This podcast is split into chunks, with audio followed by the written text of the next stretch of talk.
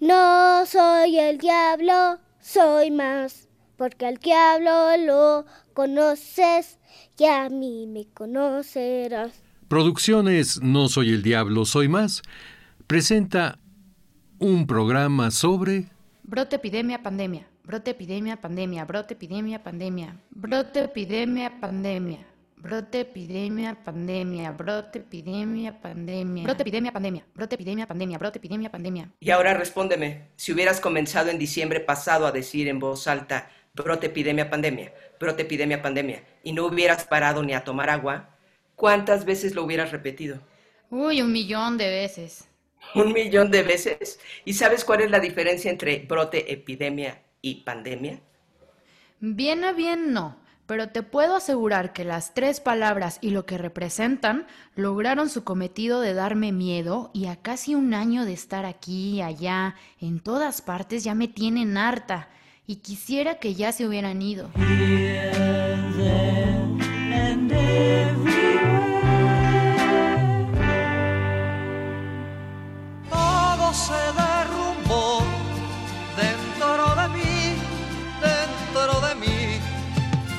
Quiero sencillo y simple como el amor de entonces, que esto jamás hubiera sucedido. Brote, epidemia, pandemia, brote, epidemia, pandemia, brote, epidemia, pandemia. Brote. Clasifican así los epidemiólogos con la palabra brote a la aparición repentina de una enfermedad debido a una infección en un lugar específico y en un momento determinado. Un brote de sarampión o una intoxicación alimentaria que dure dos o tres días, hasta que la bacteria que la causó sea controlada en la población afectada. Ahí es cuando los especialistas usan esa palabra, brote. Pero si este, el brote, se propaga activamente y fuera de control, y se mantiene más tiempo y aumenta el número de casos en un área geográfica concreta, eso es epidemia. Para que se declare el estado de pandemia se tienen que cumplir dos criterios. Que el brote epidémico afecte a más de un continente y que los casos de cada país ya no sean importados, sino provocados por transmisión comunitaria. En el caso que nos ocupa, que nos sigue ocupando, arrasando, encerrando, que es eso que se llamó coronavirus, y luego el COVID, y luego la COVID, y que se sigue llamando y que se sigue mentando y que sigue fastidiando.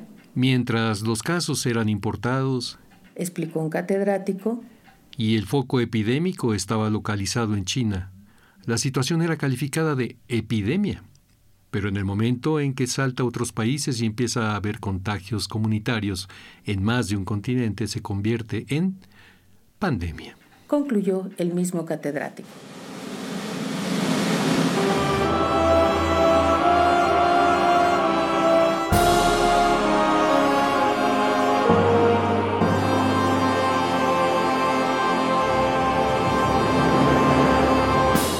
O sea, mis estimados y estimadas, en este programa vamos a hablar de pandemia. Y de prevención, y de radio, y de aprendizajes, sensibilizaciones, educación, conciencia del otro, conciencia de muchos temas más, hasta donde nos dé el tiempo. Pues mira, yo como Pilatos me lavo las manos.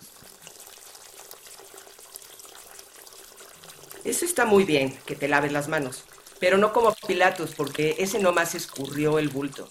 Aquí precisamente de lo que se trata es de no escurrir el bulto, de no hacerse tarugos, pues.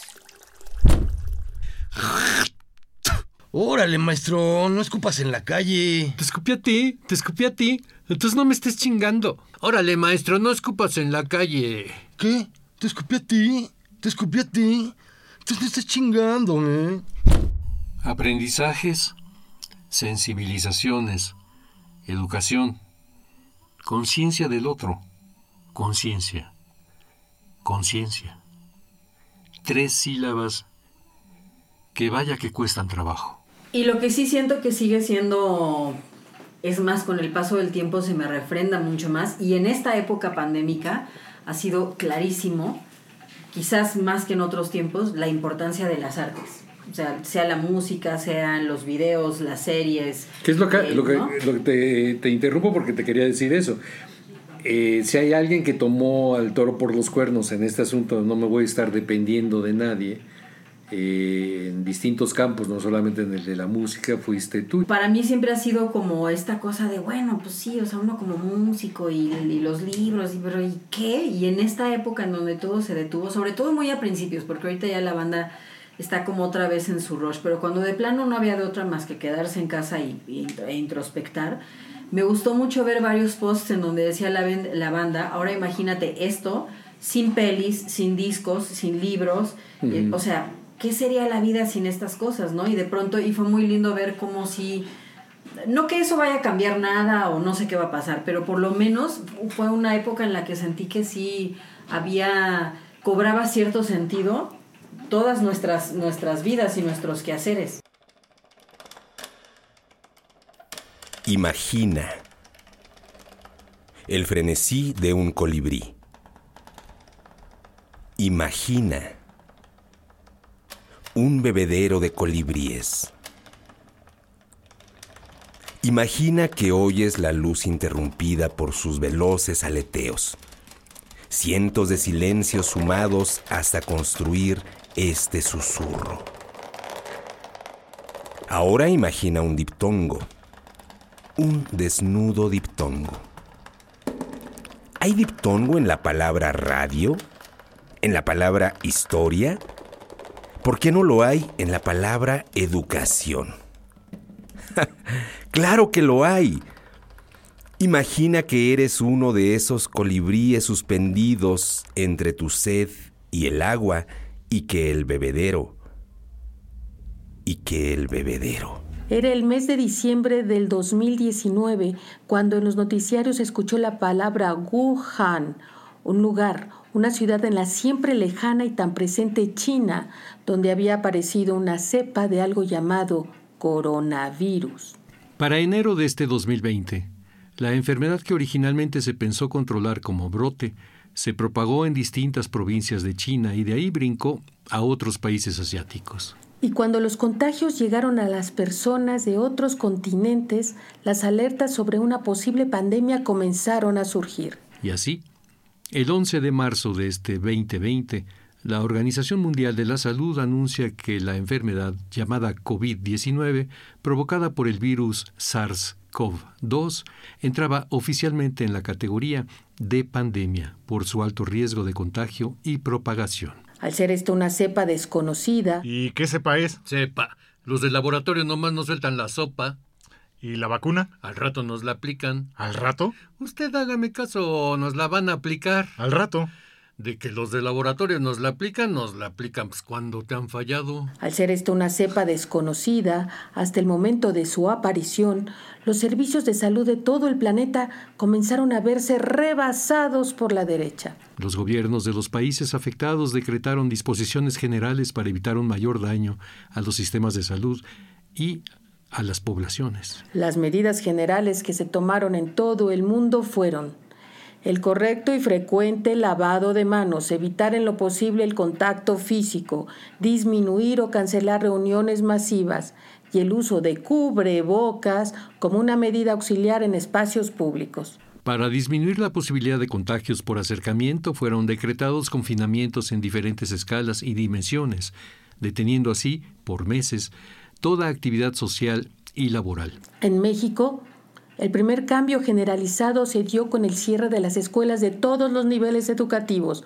instrumentando a las pocas semanas un sistema de aprendizaje a distancia, sistema vigente hasta el día de hoy. Tras las escuelas se cerraron oficinas de gobierno, edificios corporativos, fábricas y comercios de insumos secundarios y terciarios, y se dejó solo en funciones a las ramas primarias de alimentación, salud, transporte y medios de comunicación, entre algunas pocas cosas más. Los sistemas económicos del mundo se enfrentaron así a la caída de los estados financieros, algo comparable a la crisis que hace casi 100 años, 1929, se generó por la debacle de la Bolsa de Valores de los Estados Unidos de Norteamérica. Y sin embargo sigue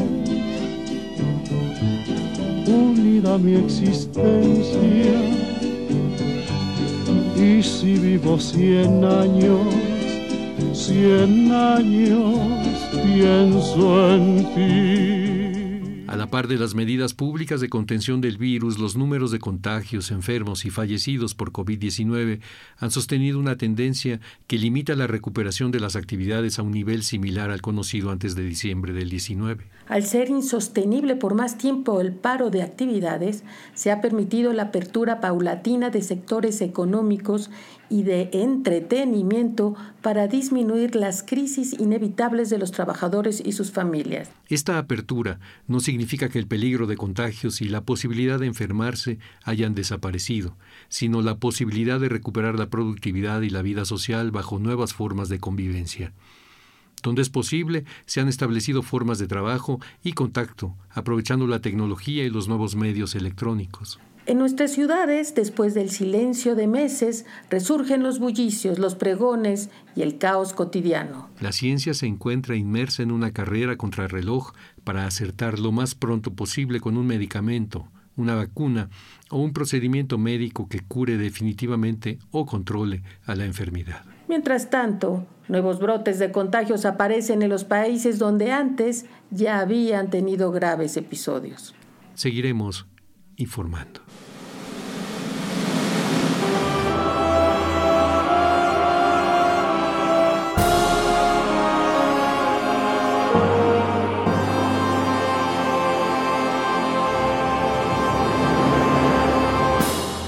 Aprendizajes, sensibilizaciones, educación, conciencia del otro, conciencia. Tres sílabas que vaya que cuestan trabajo y trabajo y más trabajo. Uy, escucharlo así, tipo la guerra de los mundos de Orson Welles, leyendo y la gente creyendo, claro que da miedo una vez más. Solamente que esto no es una ficción. Claro que las particularidades, los matices cambian de persona a persona, de gobierno a gobierno, de país a país, de cultura a cultura y de radio en radio. Por supuesto, queda además siempre esta llama que no se apaga, la vida que busca la forma de prevalecer a pesar de los pesares la vida y la humanidad, cuya premisa de existencia es justamente la convivencia, el intercambio, la relación con el otro, la colectividad. Si te vienen a contar cositas malas de mí, diles que sí, que yo te dije que sí fui. Si te vienen a contar cositas malas de mí, diles que sí, que yo te dije que sí fui. Y así las cosas, aquí las cosas, preguntemos, respondamos. Afectado como todo, como todos, ¿Qué ha pasado con Radio Educación? ¿Qué pasa? Sin que esto suene a informe de labores, hagamos aquí, ahora, un breve recuento del trabajo de esta emisora antes y durante la contingencia sanitaria.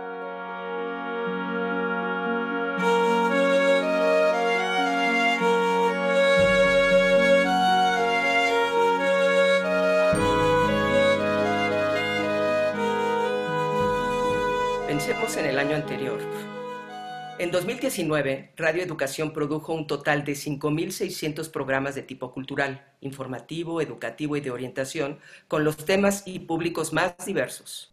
Entre ellos destacan las producciones especiales para conmemorar los 80 años del exilio español en México.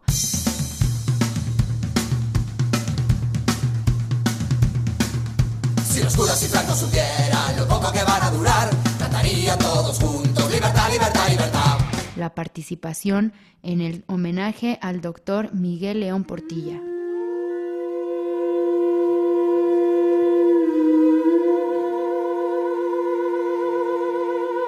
También la serie Linterna Mágica en la radio, en coproducción con la Cineteca Nacional, y la radionovela de Emiliano Zapata, El caudillo del agrarismo, en coproducción con el Instituto Nacional de Estudios Históricos de las Revoluciones de México.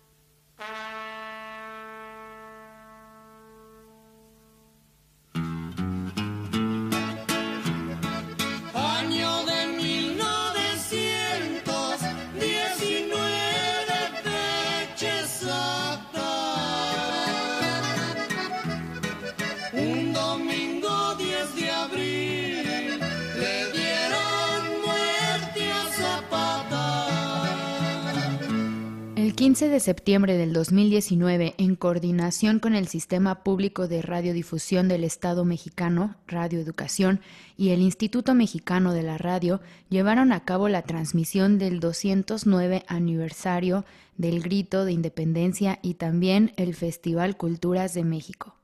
En esta transmisión radiofónica de 5 horas se produjeron 192 contenidos originales y 97 emisoras de 21 estados de la República Mexicana y Estados Unidos se enlazaron a la transmisión, de la que se tuvo reporte de haber sido escuchada en ocho países fuera de México. Radio Educación transmitió festivales culturales, enriqueció su acervo fonográfico y lanzó el sello discográfico Nimbe para dar voz a solistas, grupos y proyectos que buscan dar salida a su trabajo. Digamos que durante el año pasado, contra viento y marea, no cortos cortes y recortes, Radio Educación cumplió con los objetivos que lo han caracterizado desde hace mucho tiempo.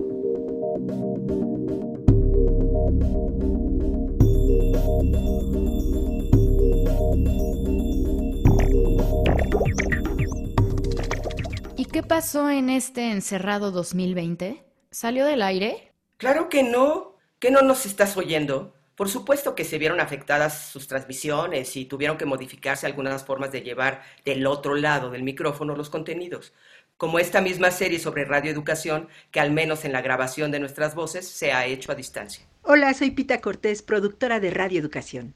Reciban un saludo fraterno desde Otumba, Estado de México. Ahora vivo acá, donde la señal de internet no es muy estable. Enviar y recibir archivos de día es imposible. Así que lo hago de madrugada. Hace 22 años que, gracias a Benjamín Perafán, aprendí que en cuestiones de tecnología es mejor saber mirar hacia el futuro para que éste no nos tome por sorpresa. La verdad, hoy lo veo, es el mejor consejo profesional que recibí en 44 años. La época de COVID ha sido difícil ah, en muchos sentidos y cada quien tiene que hacer su proceso personal. Sin embargo, en términos radiofónicos, yo creo que me ha tocado mucho aprender de mi gente cercana más joven en las diferentes producciones, cómo se reparten las grabadoras para que el audio suene bien, no va por Zoom, sino va con grabadora, nos ponemos de acuerdo, planeamos qué estrategias planeamos en otros programas y sobre todo me encantaría contarles una experiencia que tuvimos del banco de producciones que fue padrísimo. Yo no conocía a nadie de los que me llegaban tuve una ingeniera mujer. Fui feliz porque era ingeniera ya. Pues esto no pasaba tanto en radioeducación. Y una guionista que era como de mi edad y todos los demás eran súper jóvenes, ¿no? hicimos un equipo bien padre en que todo el mundo cumplió, cada quien tenía que hacer lo que tenía que hacer y no había que perseguir a nadie. Fue muy padre. Eh, nos pusimos de acuerdo porque nuestro tema era adicciones, en que no queríamos nada de lo que estaba pasando en el gobierno, eh, cómo lo planteaban con miedo, con tristeza, y nosotros decidimos que era la información y la decisión, independientemente de que obviamente los menores de edad no tendrían que estar envueltos en esto y los padres tendrían que estar un poco al pendiente o los adultos cercanos. Pero cómo disfruté, nos divertimos, grabamos, hicimos, eh, y han sido épocas de convivencia con esa gente aparentemente desconocida con la que generas grandes lazos. Soy Lourdes Mugenburg, muchas gracias, productora de Radio Educación. Ah, ahora entiendo el porqué del resumen del 2019 para establecer un contraste. Entonces, ¿qué ha hecho y sigue haciendo durante estos meses tan complicados? Una de las funciones primordiales de radioeducación es la de informar. Así, del 23 de marzo al 31 de julio, llevó a cabo la emisión del programa Prevenir, Atender e Informar. Específicamente en relación al COVID-19, se transmite diariamente el informe técnico por parte de la Secretaría de Salud. Luego, como parte del programa Contigo en la Distancia, Cultura desde Casa, de la Secretaría de Cultura, Radio Educación comparte programación, audiolibros, radionovelas y música de su catálogo. También realiza Vox Libris, con audiolibros como Las dualidades funestas de Edmundo Valadez, Anónimo de Ignacio Solares y Pequeña antología poética de Pita Amor. Y la música, que está presente a través de contenidos digitales de descarga gratuita que forman parte de Nimbe Discos, el proyecto de radioeducación, donde se apoya a músicos mexicanos realizando la grabación y mezcla de su material discográfico de manera gratuita. También niñas y niños tienen su espacio en recreo, con una selección de programas como De Puntitas, Cuentos de la Selva, Aventuras en el Tímpano o Leo Leo, que leo, con los que se puede disfrutar de cuentos y aventuras, conocer de ciencia, ecología, vida cotidiana, reino animal,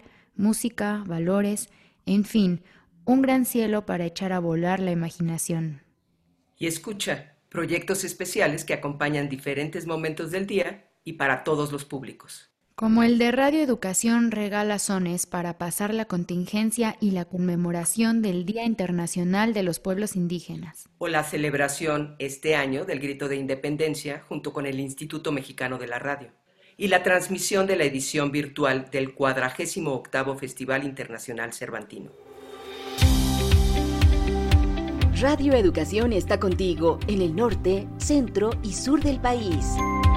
Pero sobre todo, el cotidiano que hacer, la columna vertebral de todos los días, lo que suena porque, una vez más, contra viento y marea, están quienes lo hacen sonar en su diaria programación como quien respira. Sí, hay firmas de convenios, nuevas emisoras y reconocimientos, contenidos digitales que se pueden encontrar en eradio.edu.mx, más todas las opciones que están en la plataforma Radio Educación a tu gusto, con podcast de contenidos muy diversos e interesantes para todos los gustos, pero sobre todo hay ese armazón, esa estructura que muchas veces se da por hecha, por sentada, y que en tantas ocasiones, por inercia, es abandonada por quienes nunca deberían hacerlo. Aprendizajes, sensibilizaciones, educación, conciencia del otro, conciencia. Tres sílabas que vaya que cuestan trabajo y trabajo y más trabajo y más trabajo. Uf, el trabajo de radioeducación no se ha detenido, todo lo contrario ha tenido que sacar de la chistera, en estos tiempos donde más se necesita de ella, su surtido de encantamientos de magia, no solo de prestidigitación. Porque de eso va nuestra emisora, es de la gente, para la gente, y está hecha con el cariño y compromiso de las personas que en ella laboran. Radio Educación sigue luchando por lo mejor que tiene. Eso que sus escuchas saben qué es.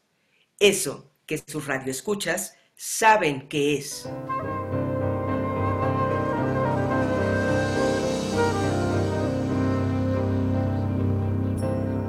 Sí, claro, me he dado mis tiempos para poder escuchar los programas de radioeducación durante esta contingencia. Y pues para mí este ha sido una herramienta muy buena, ya que debido al confinamiento pues uno no puede salir y enterarse de lo que está pasando en el mundo exterior. Entonces Radio Educación este, ha mantenido eh, esa información en sus programas y me he podido mantener informado y también ha sido, me ha servido para como una distracción para no estar pensando tanto en la pandemia y en lo que está sucediendo. ¿no? Yo creo que es importante que estos programas pueda escucharlo no solo una persona, sino muchas para distraerse de todo lo que está pasando ahorita. Sí, sí he estado escuchando la radio y sí radio educación un poco a mí me ha servido mucho como acompañamiento durante este tiempo que la mayoría del tiempo he estado en, en, casa. Entonces sí, de pronto pues uno está haciendo sus actividades diarias y prende la radio. Eh, y pues es muy importante porque creo que nos mantiene informados.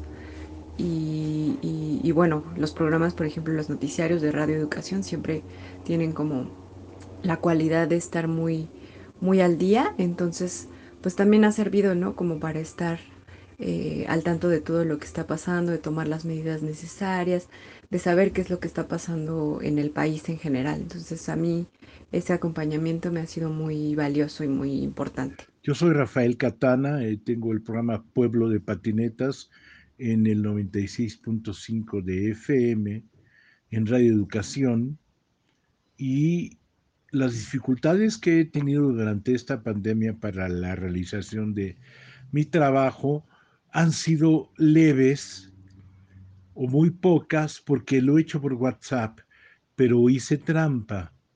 Tenía un stock de seis meses. Un stock de seis meses porque Reeducación es una estación que está abierta a todos los géneros musicales de los grupos independientes y de pronto los grupos independientes son un montón. Y yo tuve el chance de grabarlos. Las dificultades técnicas han sido que luego la fidelidad del WhatsApp no es tan buena como quisiéramos. Eh, y de pronto en la pandemia me quedé sin mi micrófono y sin una pequeña grabadora, entonces tuve que reinventarme con el WhatsApp y con algunos artefactos que tengo por aquí. Y bueno, el productor eh, también ha hecho su trabajo.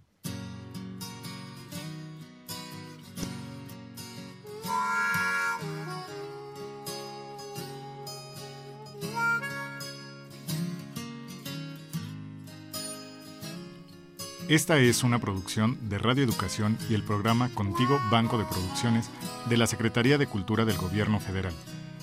Cuando llueve y llueve sin parar sobre tu valor y tus hombros y te enfangas las botas y piensas que vas en el último tren.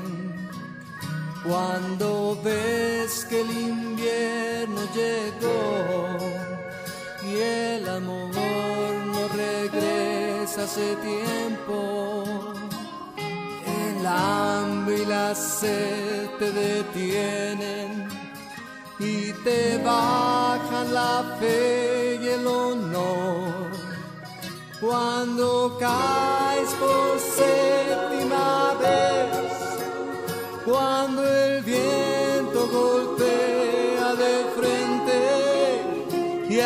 final te abandona las fuerzas y gritas y aprietas los dientes.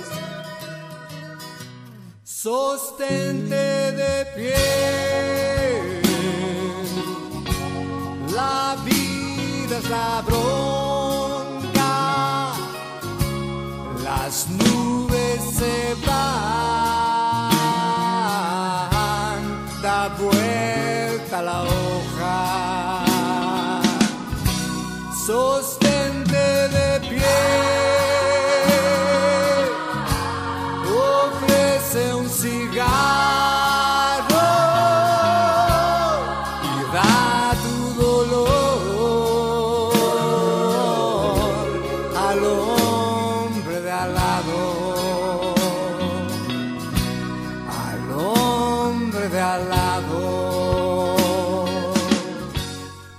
colectivo que hizo posible esto está conformado por, en las voces Río, Tere Quintanilla y Luisa Fernanda Román.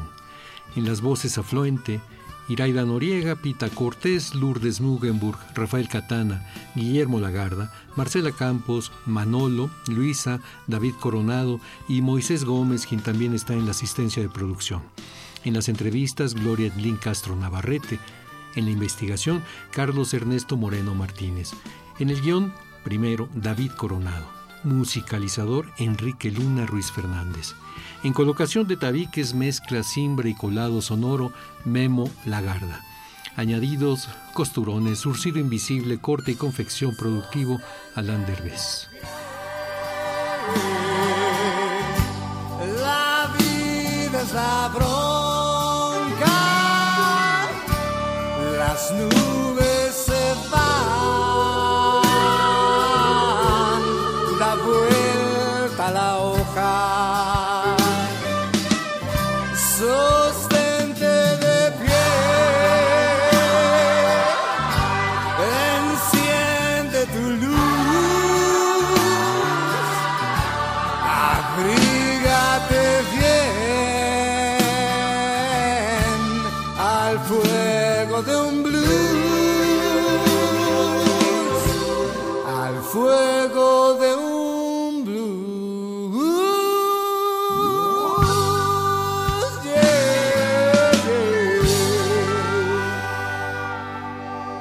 Imagina el frenesí de un colibrí. Imagina un bebedero de colibríes. Imagina que oyes la luz interrumpida por sus veloces aleteos. Cientos de silencios sumados hasta construir este susurro. Ahora imagina un diptongo. Un desnudo diptongo. ¿Hay diptongo en la palabra radio? ¿En la palabra historia? ¿En la palabra educación? Imagina que eres uno de esos colibríes suspendidos entre tu sed y el agua y que el bebedero, y que el bebedero se llama radioeducación. Que siga la historia.